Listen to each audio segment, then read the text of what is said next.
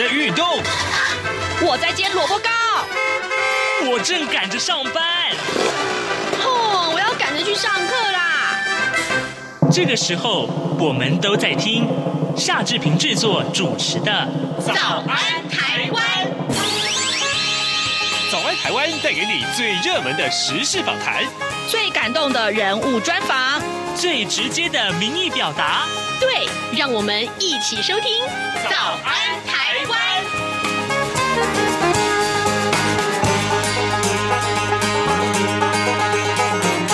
早安台湾，我是夏志平。今天是二零二零年的十二月二号，星期三。志平今天要为您专访立法委员蔡碧如，请他谈一谈他的新书《拼就一定要赢：蔡碧如惊奇人生的十四个挑战》。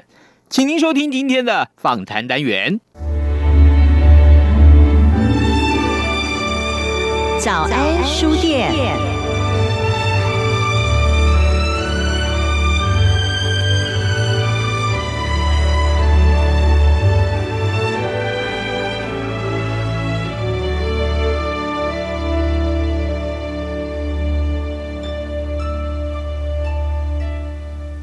这里是中央广播电台台湾之音，您所收听的节目是《早安台湾》，我是夏志平。今天早安书店跟您介绍这本书，《拼就一定要赢：蔡碧如的惊奇人生的十四个挑战》。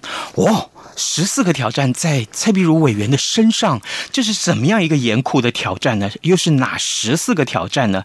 荣志平先来介绍一下。今天两位受访者已经来到节目当中，其中一位当然就是现任中华民国的立法委员 蔡碧如委员 早，早早，各位听众朋友大家早。是这个委员比想象中亲切好多哦，真的哦，真的，因为你的外号叫血滴子，看到以为是天哪，这是一个什么样恐怖的恐怖的女性吗？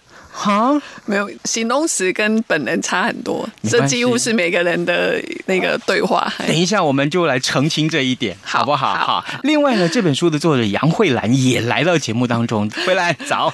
Hello，夏志平你好，还有各位听众朋友，大家早安。是，谢谢，谢谢。上一回来是跟呃国珠国珠一起来啊谈选举，我我我可以一开始就破题吗？这本书跟选举有关吗？其实这本书跟选举没有关系，是一点关系都没有。是，很多人说，哎，我要介绍这本书，他说啊，这本书不是要来打选仗的吗？说 No，看完听完今天的节目，你就知道这本书跟选战没有太大的关系。对啊，真的是如此。来，荣志云先跟大家介绍一下，我看到这段文字的时候，其实我心里面是很感动的。这段文字在封底，他说，来自南部乡下的穷困小孩，一位不被看好北漂的小护理师，如何成为台大医院的血滴子？叶克膜之母啊，又如何走入政坛，成为民众党的灵魂人物？讲的就是委员啊，委员。第一个问题，我当然想先先来请教您啊。讲到刚刚讲到叶克膜，是叶克膜这件事情，从身为叶克膜小组的组长，现在大家给你封号。啊，呃，叶克膜之母，然后呢，又因为你在台大医院里面的这些行事风格，让你有了血滴子这个称谓啊，好励志哦！哎，血滴子在医院被封是励志的，因为其实我在加护病房工作，那常常会在加护病房跟急诊之间，那大家都会知道说来急诊的。呃，就是会很严重的，要不然会就会搬住到加护病房去啊。所以常常急救的时候，在被急救的时候，常常就是你要一针见血啊，哦，就是要找到他的血管，要能够给他做输液，这件事情是一件很重要的一件事情。啊，已经病人已经在急救，已经在休克了，可能血管都找不到，但是呢，你可以摸着他的手，那一针就打上。的那种感觉呢，所以同事之间就后来就会封我说血滴子，血滴子是一针见血，看到血啊。可是慢慢的就是也做出一些刚刚讲的，就是说做叶克膜这个团队里头，其实它就是一个。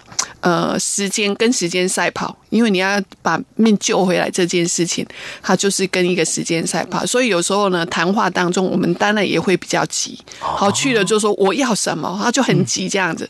那当然就慢慢的血滴子就会变成说，哦，它是一个很快速的，要能够能够完成一件事情的一个代号。不管你要什么，你一定要得到。对，没有没有，因为病人的生命就在你面前啊。嗯、哦，医护人员其实我觉得最伟大的情操就是他不管。来的病人是怎么样？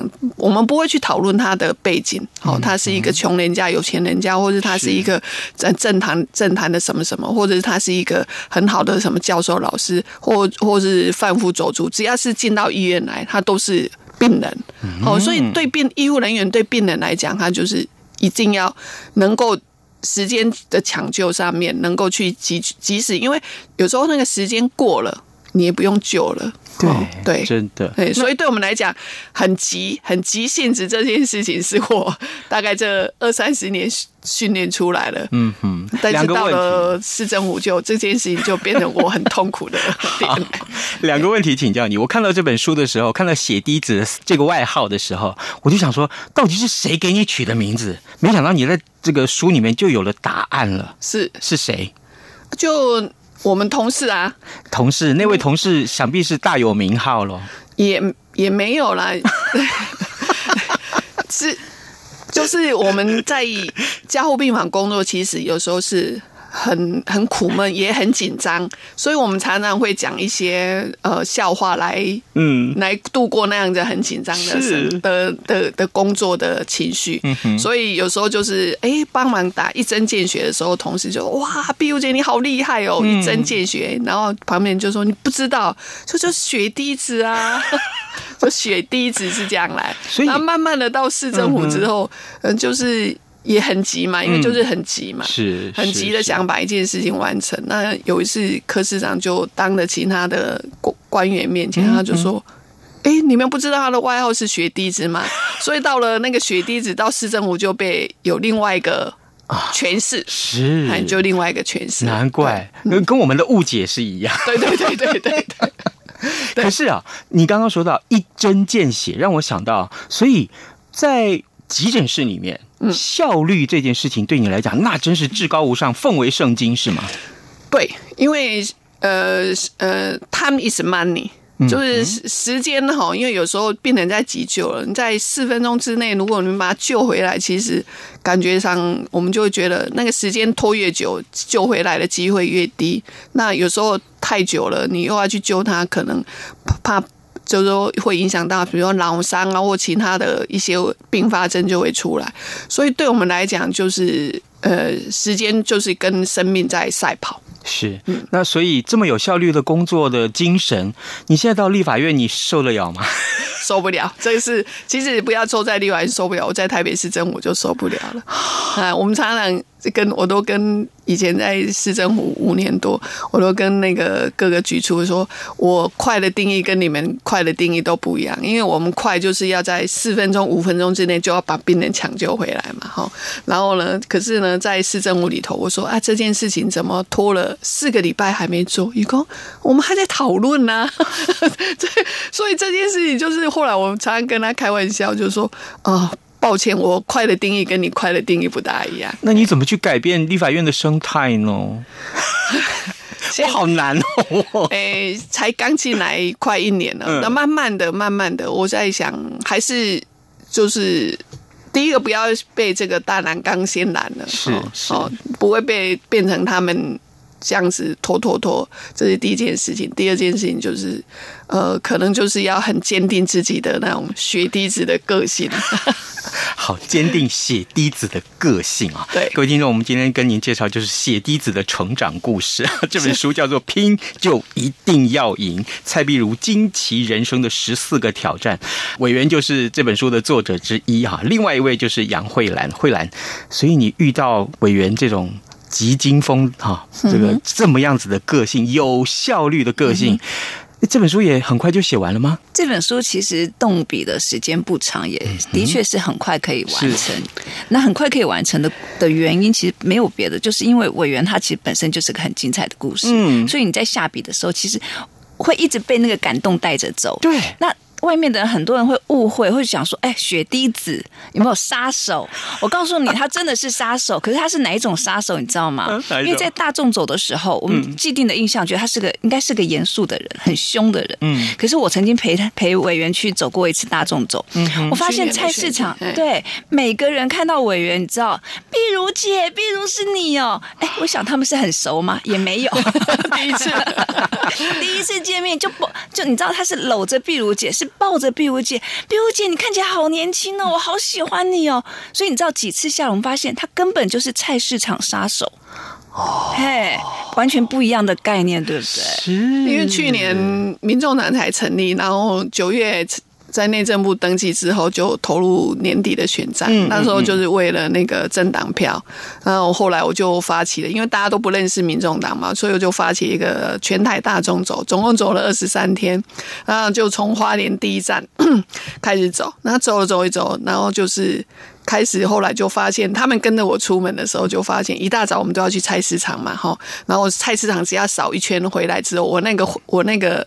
交通车后面都是满满的，他就跟我说哪个老板哪个什么哈，然后就是说要帮我们补给今天一整天的物资，矿泉水也有了，水果也有了，甚至那个什么小吃啊，哈，都通通都有了。然后我我就会问说啊，你有没有去付钱？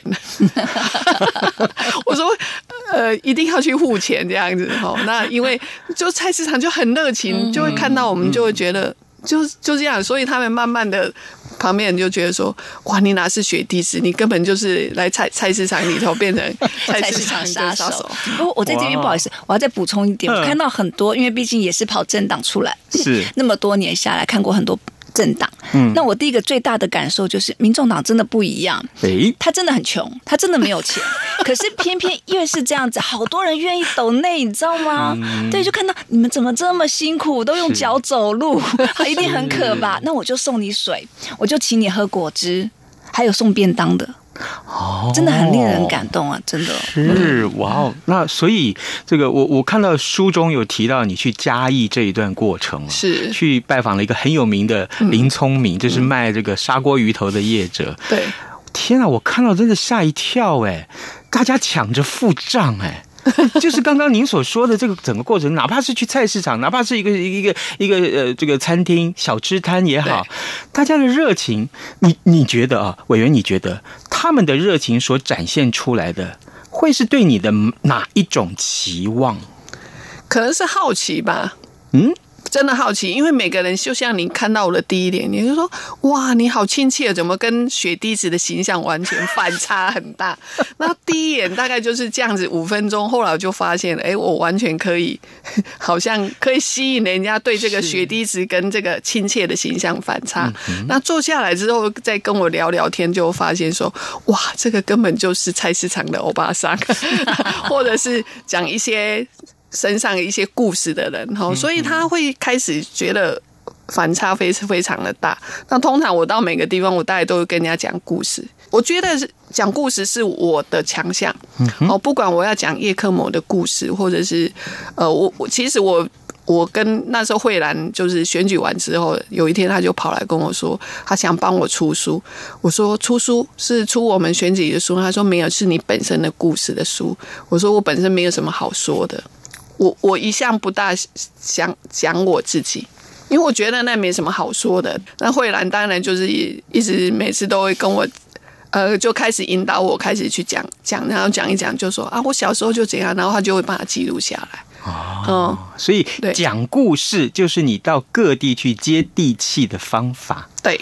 到那跟那个到不管是到菜市场，或是跟各个老板，或是跟每个人对谈，你跟年轻人对谈，我大概都是讲故事，因为其实也不要在这里透露年龄，其实我们已经到了可以退休那个阶段。我想人生有很多的故事，当然我们的故事，所以我在讲就是我工作上面的故事，嗯，工作上面的故事，因为是从一个医院很专业的地方出来的那个故事，讲自己的故事，人家会觉得说啊，你是在。卖弄自己，所以我基本上都不讲我自己。嗯，那我会讲很多哦，比如说我在医院里头碰到的生死。嗯，哦，因为在加护病房里头，常碰到的就是一个生跟死。对，所以生跟死在我的一天里头呢，我常常一天会碰到，比如说有时候一两个，有时候更多的人往生。那往生这件事情呢，刚开始去台大医院当护理师的时候，尤其是碰到那个小朋友，因为我的我在服务的加护病房里头，就最主要是开心脏手术的，那有大人跟小孩。那八十年代那个先天性的心脏病本来就是那个年代，就是呃现在的手术技术就没有。呃，那时候没那么好，所以常常小朋友就是开完之后都很辛苦。那看着年轻的父母亲，所以有时候小朋友就是往生了，那我就会小小的护理师就跟着年轻的爸爸妈妈一起哭。那我就觉得说啊，我的生活这样子每天哭怎么工作啊？哦，呃，但是呢，我但是我。我通常不会心疼年轻的爸爸，我通常是心疼年轻的妈妈，因为我的小孩子第一个小孩子也是八十年次的。每次看到这种先天性的小朋友，只要出了什么事情，年轻的妈妈哭，我就跟着哭，因为我觉得好，他好像会变成我的小孩。那最主要。我也没有一直都没有跟人家讲，因为我的小孩当时也是心脏有点问题，当然后来好了哈。那但是就是只要看到这些小朋友什么事情，所以我当时我的护理长都跟我说：“阿丽达刚刚那考啊，怎么工作？”还啊，但是慢慢慢慢的就是说面面对这些年轻的父母亲、年轻的还有小的生命，就所以我对于生死我有另外很另类的一些看法。因为那个加护病房有那个刚出生一天三天的，也有那种七八十岁的，好，所以对对老人的往生跟对小 baby 的往生差别非常的大，所以也也练就了我对生死有深深的体验。相对我来台北市政府之后，甚至我到立法院来之后，我有时候常常看到，就是说这个社会的乱象，我都觉得。到底几的软下？因为面当你面对生死的时候，其实这些都对我来讲都是没有什么。是哇，这段话真的是发人深省啊！嗯，呃，真正去面对生死的时候，也许历经这一关之后，你就会开始对你的人生有另外的不同的顿悟。对，但更何况是每天就在加护病房里面工作，嗯、要看对这么多的生死在眼前流过，这个恐怕真的还不是一般人可以承受得了的。对，一开始，然后后来就慢慢的就是，哎。可能也是小孩子慢慢长大，当然年龄自己也一岁月的一些冲刷。后来开始做夜克膜的时候，就就是那种拼命三郎嘛。嗯，所以你会发现，尤其我我书里头有讲到一个十八岁的要打胰岛素的这个故事，那个那个故事也是我每天都也是陪着他流泪，因为我觉得说啊，十八岁为什么你不打胰岛素？因为他是因为他觉得他青春期其他小朋友。假日都可以跑出去玩，然后他不行，因为他早三餐都要打胰岛素，所以他后来他就觉得放逐自己，有点放弃自己，就半年的时间都没有打胰岛素，所以那个血糖的控制就忽高忽低，而且血糖在我们身体里头如果太高了吼，就是很容易细菌感染。那有一天，他就肺部就感染，感染到他自己没办法呼吸，先天性的糖尿病。这个一旦这么严重的感染，其实预后很差。我就一直想到预后很差，预后很差。但是对方的医师就一直希望我去说服我们的主治医师说啊，他才十八岁，给他一个机会。那同样的就是说，预后很差，跟十八岁好像是一个生命的绽放期。所以后来我们也帮他装了叶克膜，那慢慢就把他。运回台大医院的加护病房，那过，因为他住了一个多月，这个过程当中，他非常的不知道为什么初期的合作还是怎样，就觉得很心疼这个小朋友，就每天就会都会去看他，因为他插了管也没办法讲话，但是他会跟你写字。好，那看起来就觉得哦，好心疼，因为就像自己的小孩子一样。那这个故事，因为他已经是十几年前了，为什么我会印象很深刻？慧兰在讲的时候，我说说，我我每次在跟人家讲这个故事，我都会讲到他。第一个是因为他为什么要放逐他自己的生命？好，对生命来讲啊，因为我长期在加护病房，我就会开始可以感同身受，就会对他很好奇，就觉得，哎，他年纪轻轻就为什么要放弃自己？第二个是他爸爸是个牧师，哦，几乎进来也很少跟他讲话，但是都拿一本圣经就为他祷告。哦，所以当时我们有要比较好的时候，我们想把他换一个新机器，但是那那个是。台大医院从来没做过的一件事情。那一个新的东西要植入到病人身上，我们都要解释很久，而且要把伦理的的一些同意书，然后你知道了，然后有召回了医生来一起签字，然后你也同意了哈。然后那次我们跟他讲完之后，他爸爸就出奇的跟跟我讲说：“上帝啊，请原谅他们，他们不知道他们自己在做什么。”然后我们就想说。这个爸爸也是给我一个人生很大的启发。是，那我就想说，你是拒绝我们装一个新的仪器呢，还是赞成？然后后来就问他说：“我我到现在都记得他的名字，他叫怀恩，嗯，因为就是基督徒的名字。”我说：“哎，怀恩爸爸，那你请问你现在是？”他说：“哎，我跟上帝报告过了，他同意。”好，就这样子。但是后来这个小朋友就在他十八岁的生日那一天。他就选择了一个结束他自己生命的一个方法。这件事情，那一天晚上，他爸爸十八岁生日，他还希望我一起来跟他吹蜡烛。加护病房的氧气也很高嘛，我还跟他开玩笑说啊，不可以吹蜡烛啊，那个会着火啊之类的。但是那一天又刚好是我好不容易的一个假日的休假。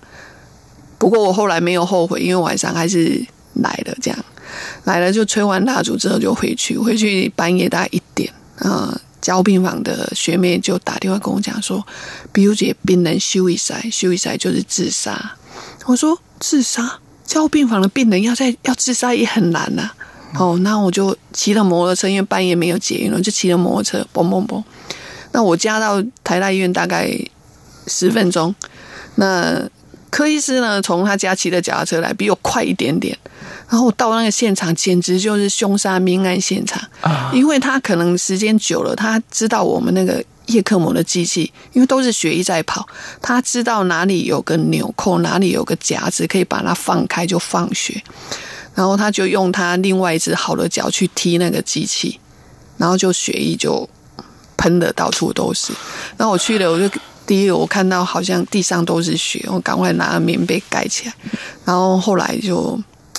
跟他爸爸解释，我想说他爸爸会不会不原谅我们，还是说会有什么样的纠纷？可他爸爸就跟我们说，就跟我们说啊，一起祷告，然后就说哦，那个上帝要找怀恩去当小天使了，我们就放手让他去，然后就说谢谢我们这样。半夜一点，我站着，他看着他苍白的脸，因为这个十八岁的一个小朋友到底需要有多大的勇气？因为他之前就是以。已经是半年不愿意打胰岛素，要来放弃他的生命了。嗯，好像是我们加注在他身上这一个多月，我们又去装了叶克膜。那我们自认为是好的，想要为善的这件事情，所以我们好像没有去跟他讨论面对死亡应该要怎么样。不过他最后还是选择这件事情，在他十八岁生日的时候，选择他本来就已经半年前决定的。的决定是，所以后来那一次十几年之后，那是十几年前的故事。所以后来我们就柯医师跟我还要找另外一个现在联合医院的总院长黄生健医师，我们就开始对这些重症的病患呢，我们就开始讲一些伦理医学上面的事情。当你病救不回来的时候，我们如何让他善终？我们开始谈论三中，那当后来当然几年后，我们呃病人自主权法有出来，就是说你你可以自己签署，我哪一天如果我需要医疗的时候，我拒绝插管，我拒绝我我可以选择怎么样。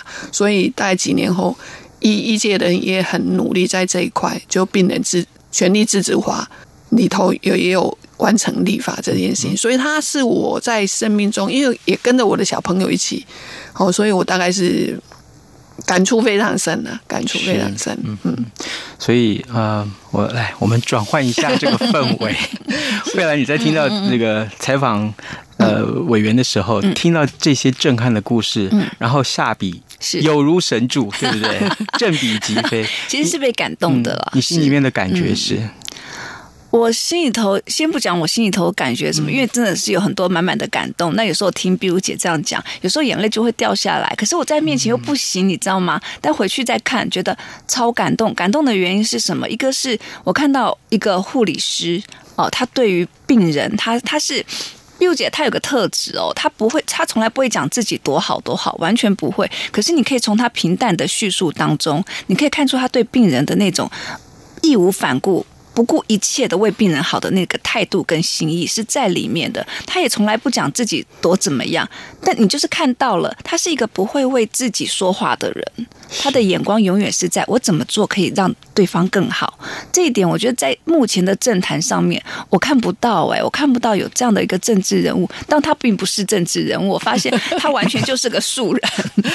我我呼应慧兰的讲法，是特别是在这本书里面有一些章节的文字啊，嗯、我愿意再利用这个。时间把它特别揭露出来，让听众们我们可以一块来分享。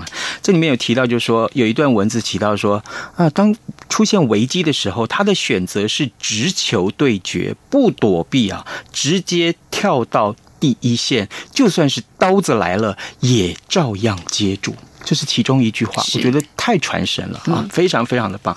另外，另外，这是他的，这是他的这个有关于这个呃直球对决，就是心里面积极的、有效率的这个形容。另外，这段文字我说出来，也许大家可以评断看。他说，谈到跟柯市长的这个选战的那场第二场的连任的这场选战的时候，他说。我没有跟着去啊，因为我觉得那个舞台上没有我可以站的地方，我不知道要站在哪里，也不习惯那样的场合。因为这一次的选举一开始其实是没有我的角色在里面，这是一种谦卑的心态。我知道我可以在里面做什么事，但是我做的事绝对不是站在舞台上去抢那个镁光灯。嗯，这也是另外一种我们看到委员其实很让我们折服的地方，而这些文字都被。慧兰，你写下来记录在其中，那真的是一个感受，就是我当下的感受是那样子。嗯嗯，真的真的好，这个呃非常非常棒的一本书，我推荐大家来看，好不好？最后我有一个问题要来请教委员，嗯、在这本书里面提到一个理论啊，我特别觉得，如果今天我们要来把这个理论呃要来更阐述给大家听，要能够读完这本书要有所获得，这个理论一定要知道，就是零点九定论。嗯。您怎么提到这个定论？要告诉大家什么？因为以前在加护病房里头，我们强调的是团队，所以我们很少会去讲个人。那团队就是说，彼此交班之间一定要诚实，一定要诚实。因为我们有时候常常还是会，比如说交病房里头，可能一个护理师他要照顾两个病人，但是他其中有一个病人可能就。急救了，急救他就要花很多时间在那里中，然后时间到，其实另外一个病人可能时间到，我举个例子，就是说应该做了治疗，比如说要吃药或者要做什么样的治疗，可能就 delay 了，延迟，但是延迟之后就会影响到到他下一次，因为我们比如说给药或给治疗是有一定的，好，每隔六个小时或每隔八个小时，你延迟一两个小时，那你就往后就要。延后嘛，但是三班交接，所以你一定要诚实。那种，所以后来我们加护病房就就出现一个零点九理论，意思就是说你应该做满一分，每个人都应该把自己的那分做满。好，那每个人都是维持这样。但是如果你失误了，你一定要诚实的讲，那帮别人才能够帮你补救过来，做一一点一来补你的零点九。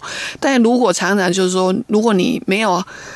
团队里头，所以为什么后来我们是说到了政政治上面，我们已经不会说谎了，所以一定要去很诚实的对待这个团队。当你少做了一点的时候，就零点九。如果每个人都少做啊，零点九乘以零点九，零剩下零点八一，然后呢再少做少做，所以常常一件事情下来，那就零点九乘以零点九，无限大就趋近于零，这件事情可能就。会失败，但是如果把自己的一分都做好，维持好，甚至有的人愿意多做一点，一点一，一点一乘一点一或乘以一，他就会越来越进步，越来越进步。所以我，我我们团队常常讲的是这这样子一个团队的精神。那要所以要互相互补，而不是互相怎么样比烂呐。我们、嗯、每个人都四分，每个人都四分，都四分，四分，四分，那就会无限的回旋，就会就会趋近于零。但是如果你做了什么事情，那能愿意讲，旁边的也愿意拉你一把，把你补救回来，那病人就会往好的方向走。是嘿，这个大概是我们那个团队里头常常在讲的一个理论。好，各位听众，今天早上志平为您介绍这本书《拼就一定要赢》，蔡碧如惊奇人生的十四个挑战。呃，蔡碧如委员今天亲自来到节目中为大家介绍这本书啊，同时呢，呃，也是呃杨慧兰也是这本书啊的呃同一的作者。那当然，呃，跟大家来介绍一下，委员不但是叶克姆之母。啊，叶克膜之母，同时也是血滴子。但是呢，访问完之后，发现要重新给他三个外号，一个叫效率杀手啊。